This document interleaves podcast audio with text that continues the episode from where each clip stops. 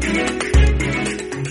¿Qué tal amigos? Hacemos un alto en Radio J para conocer el resumen informativo de esta mañana de jueves 12 de marzo y en este caso, y como en las pasadas jornadas, hacemos un análisis de la situación del COVID-19, que como ya saben, fue declarado ayer por la OMS pandemia global. Se mantiene la clausura de los negocios en Italia y en Jaén se cancelan las competiciones deportivas durante dos semanas. Se mantienen los 10 casos confirmados y cierran por descanso algunos establecimientos chinos en la capital. En otro orden de cuestiones, si ayer les informábamos que los diputados socialistas se comprometían a la retirada de las multas por las protestas agrarias ilegales, hoy Elvira Ramón, diputada del PSOE, afirma no haberse comprometido en absoluto a nada. En crónica local, detenido un vecino de la capital por agredir a un conductor de autobús urbano. Y en otro orden de cuestiones, en camino el taxi compartido fomento agiliza el decreto de modernización que también contempla el pago cerrado del viaje.